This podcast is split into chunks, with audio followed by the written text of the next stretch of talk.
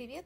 Я Анна Донская, маркетолог, продюсер блогеров и образовательных проектов, предприниматель. И вы слушаете мой обновленный курс-подкаст по маркетингу и продажам, по клиентоориентированности, запуске проектов «Клиенты по любви. Прошло полгода после публикации моего последнего подкаста. Так случилось, что мне необходимо просто было взять эту паузу, этот отдых э, для того, чтобы набраться сил, обновиться, прокачать свои скиллы еще больше и вернуться к вам с удвоенной силой, удвоенной энергией и давать вам только полезную информацию и продолжать с вами создавать ваши крутые продукты, развивать их, запускать, масштабировать и так далее. Итак, давай давайте вспомним, о чем были наши предыдущие подкасты. У нас с вами вышло 4 урока о том, что такое маркетинг, как создать продукт, который нужен, проанализировать рынок, стать любимой компанией. Мы говорили про карту пути клиента, говорили про целевые аудитории. И сегодня я дам вам такую базовую формулу, которая называется 4P или маркетинг микс. А для чего? Для того, что мы с вами начинаем полезную, интересную тему, которая называется продукт. То есть мы будем с вами прокачивать ваши продукты, их ценность. И в этом подкасте следующих мы будем усиливать ваши продукты, может быть, где-то их дорабатывать, докручивать, либо просто доставать смыслы, которые будем дальше использовать в продвижении, в рекламных креативах и так далее. Итак, а, маркетинг микс 4P это такая база, фундамент. 4P это 4 составляющих, да, P – продукт, промоушен, place и прайс. То есть продукт, продвижение, место и цена. На самом деле эта формула, она очень старая, она была придумана в середине 20 века. И, конечно, сейчас в мире диджитализации просто максимально все меняется, и, и эта формула тоже не была исключением. Сейчас мы с вами как раз поговорим о каждом пункте и как он видоизменился. Почему эта тема сейчас важна, почему я даю ее именно сейчас, потому что прежде чем приступать э, к теме продукта, нам с вами максимально важно понимать роль продукта в маркетинговой стратегии. Потому что, как я уже говорила ранее в подкастах, да, очень часто клиенты приходят и задают вопрос, э, как мне продать мой продукт, продвинуть мой продукт, и не понимая того, что маркетолог обязан углубиться в продукт, он обязан влезть в продукт, понять его, да, понять, почему его любят. А в 20 веке появлялись новые продукты, и, в принципе, конкурировать можно было просто продуктом. Сейчас, в 21 веке, это не так. Сейчас P превращается в E, experience, то есть положительные эмоции, впечатления. В первую очередь клиенту сейчас важно получить эмоцию, впечатления от вашего продукта, а не просто закрыть им какую-то базовую задачу. Конечно, безусловно, есть продукты, которые закрывают базовые задачи, но, как правило, это очень красные рынки, заполненные, на которых есть уже э, такие серьезные игроки, которые уже годами, э, может даже десятилетиями, а то и сотнями лет выстраивали свой имидж, и войти туда будет крайне сложно, и забрать у них них э, существенную долю рынка тоже, но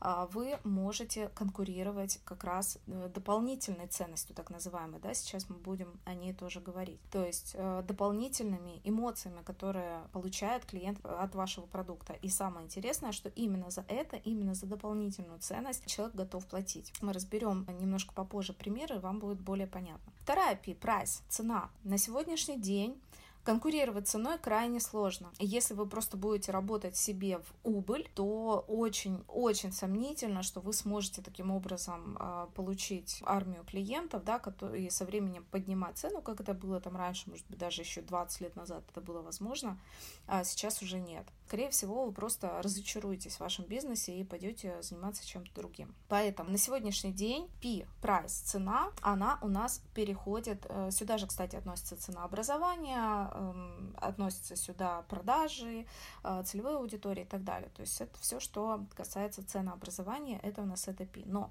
сейчас, в 21 веке, ETP у нас трансформировалась в exchange, обмен. То есть человеку не столь важна цена, сколько важна ценность. То есть для него самое главное, что он получает, и так называемая добавочная ценность, да, то есть то, что он получит сверхпродукта. Эмоции, впечатления, ощущение, что он необычный, это VIP-сегмент, результат, который он получит от э, этого продукта, да, как быстро он его окупит и так далее. Это все у нас как раз про это, про exchange, обмен. То есть я даю тебе деньги, ты мне дай то, что, о чем я мечтаю, что я хочу. Кстати, сейчас еще разберем третий P, и я вам дам очень классный пример, который, скорее всего, разложит по полочкам, и поймете, о чем я говорю. Да, цена была важна в прошлом, но сейчас она уже уходит на задний план. То есть на первый план все-таки у нас выходит ценность. На высококонкурентном рынке мы можем конкурировать ценностью и таким образом, основываясь на этом, строить бренд. Вспоминаем наш э, избитый пример iPhone, а, которые зашли на высококонкурентный рынок, они зашли на рынок мобильных телефонов, который был заполнен, там были уже крутые игроки, и что они сделали? Они пошли в ценность, они дали больше,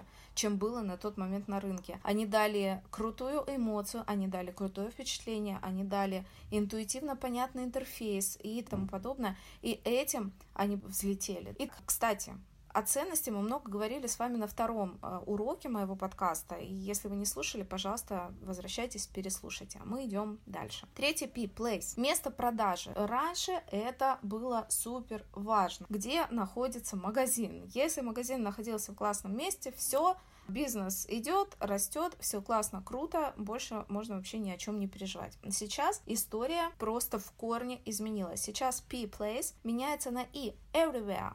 То есть везде, где я хочу, как потребитель, я могу получить продукт. Давайте пример, вот как раз, который я обещала. Если я хочу мороженого, что я делала там еще 20-30 лет назад? Я выходила, шла в ближайший магазин к дому и покупала мороженое. Какие варианты есть у меня сейчас? Первое. Я могу заказать мороженое на дом, вполне себе вазон фреш. Я это делаю регулярно, когда ребенок просто хочет в любое время мороженое, да, я заказываю и мне привозят. Первый вариант. Второй вариант. Я могу заказать продукты и, собственно, это мороженое сама приготовить. Еще один вариант. Пойти в кафе, покушать мороженое.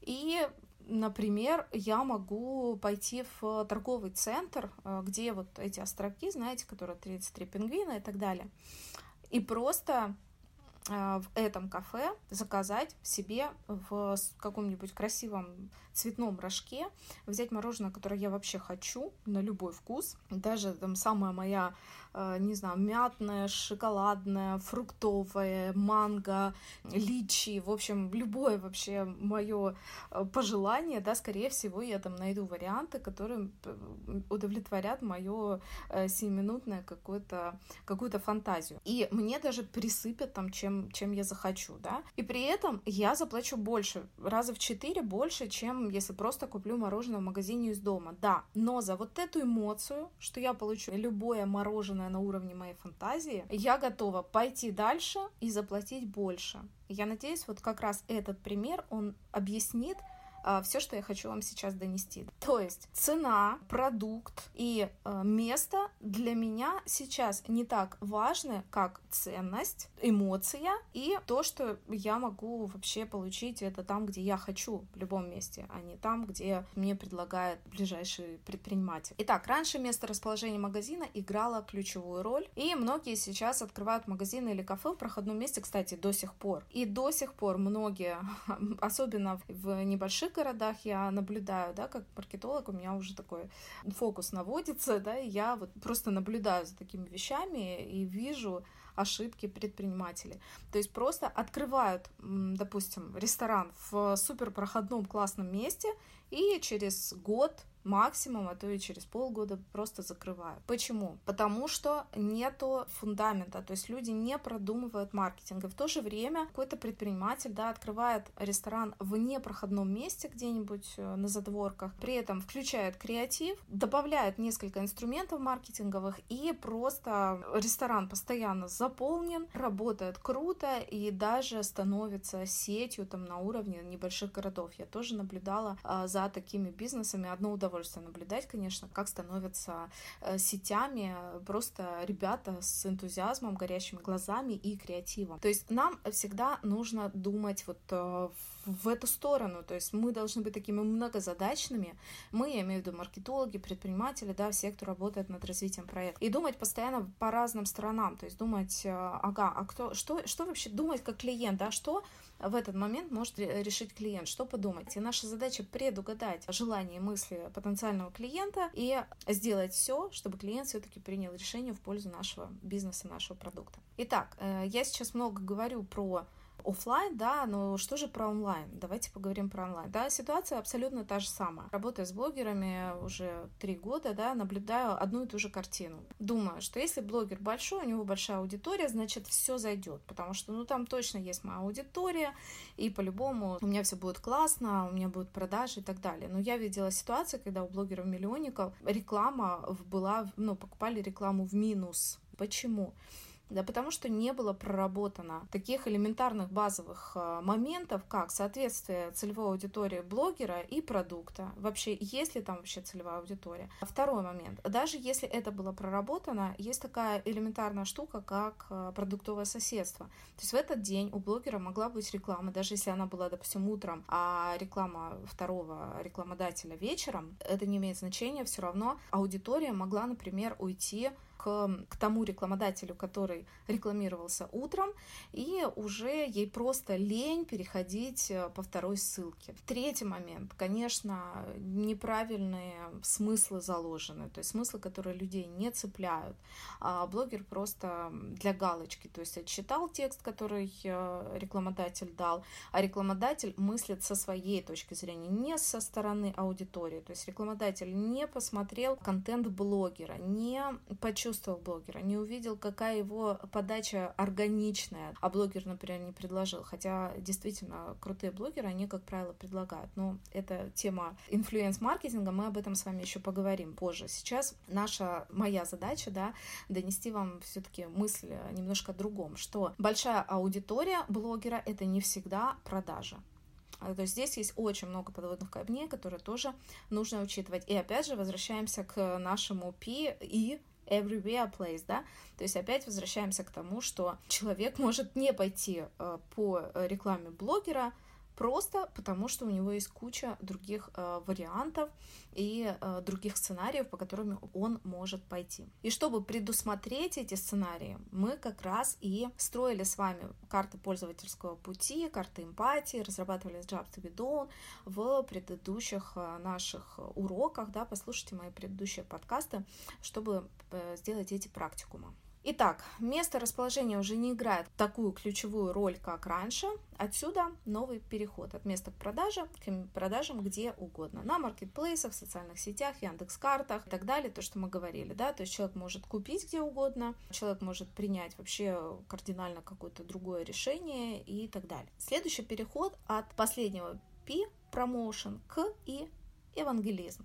Евангелисты — это лояльные клиенты. Наверняка вы уже об этом слышали, потому что маркетологи часто об этом говорят, что сейчас привлечение нового клиента очень дорого, потому что большая конкуренция, потому что много предложений на рынке, и привлечь клиента, если раньше, еще лет пять назад, мы считали окупаемость привлечения клиента по первой сделки, первой покупки, да, то есть мы считали, что если клиент нам обошелся там, допустим, в 50 рублей, а он сделал покупку в 250, э, там купил книгу, да, или чек-лист, то мы крутые, мы классные, у нас крутой KPI по этой рекламной кампании, да, мы, мы молодцы то сейчас мы уже смотрим не на первую покупку, мы смотрим на все покупки клиента, так называемое LTV, в течение всего жизненного цикла э, нашего клиента как клиента, да, то есть все, за все время, которое он у нас покупает, мы вот эту всю сумму, все, все денежки эти суммируем, э, вычитаем расход и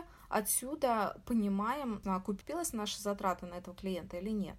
И поэтому у нас бывает, что клиент, привлечение нового клиента окупается даже не один месяц, а в некоторых бизнесах, в которых эм, сумма сделки может быть очень большой, это может быть вообще года. То есть, например, недвижимость. Да? Человек может увидеть рекламу и купить э, квартиру через несколько даже лет. То есть он начинает об этом задумываться и приходит к решению покупки там, через несколько лет, и э, уже, э, соответственно, стоимость. Только тогда понятно, сколько у нас касаний с этим клиентом было, да, сколько мы денег потратили на то, чтобы его внимание привлечь, а потом держать, и сколько, собственно, мы на нем заработали. Но это тоже другая история, тоже будем об этом еще говорить.